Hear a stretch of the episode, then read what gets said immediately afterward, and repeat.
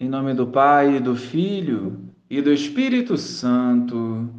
Amém. Bom dia, Jesus. Queremos viver a tua vontade. Venha em auxílio das nossas fraquezas e não permita que cedamos às tentações. Santifica-nos à luz da tua palavra e preencha os nossos corações com a tua paz. Amém. Naquele tempo vieram ter com Jesus alguns saduceus, os quais afirmam que não existe ressurreição, e lhe propuseram este caso: Mestre, Moisés deu-nos esta prescrição: se morrer o irmão de alguém e deixar a esposa sem filhos, o irmão desse homem deve casar-se com a viúva, a fim de garantir a descendência do seu irmão.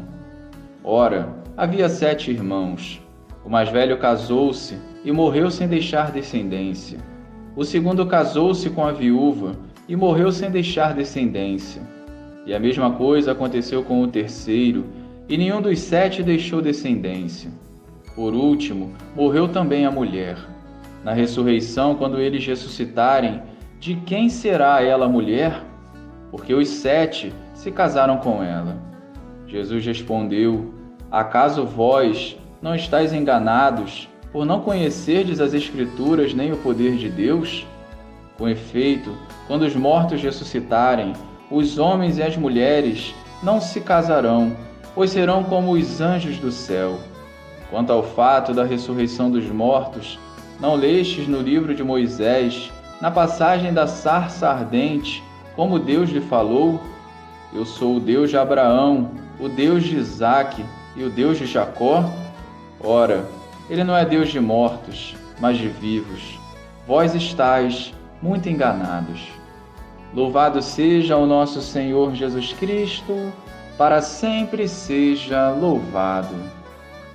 Nós não podemos desejar entender a palavra de Deus com a ótica humana ou conforme nos agrada. A compreensão dos desígnios do Senhor exige intimidade, desapego e coragem para renunciar à carne e viver guiado pelo Espírito Santo. Preso à lógica humana, desperdiçamos a oportunidade de nos aprofundarmos no chamado que o Senhor hoje nos faz. Nós pertencemos ao Senhor, portanto, não cabe a nós questionarmos ou desvalorizarmos os seus planos, mas sim a cada dia, conscientes das nossas limitações, permitir ser restaurados pelo amor.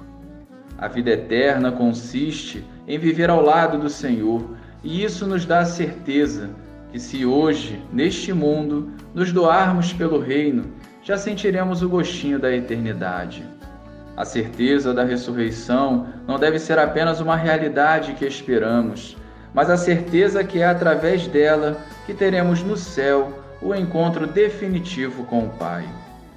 Que a certeza da ressurreição nos encoraje a viver a santidade, dando um pleno testemunho da verdade.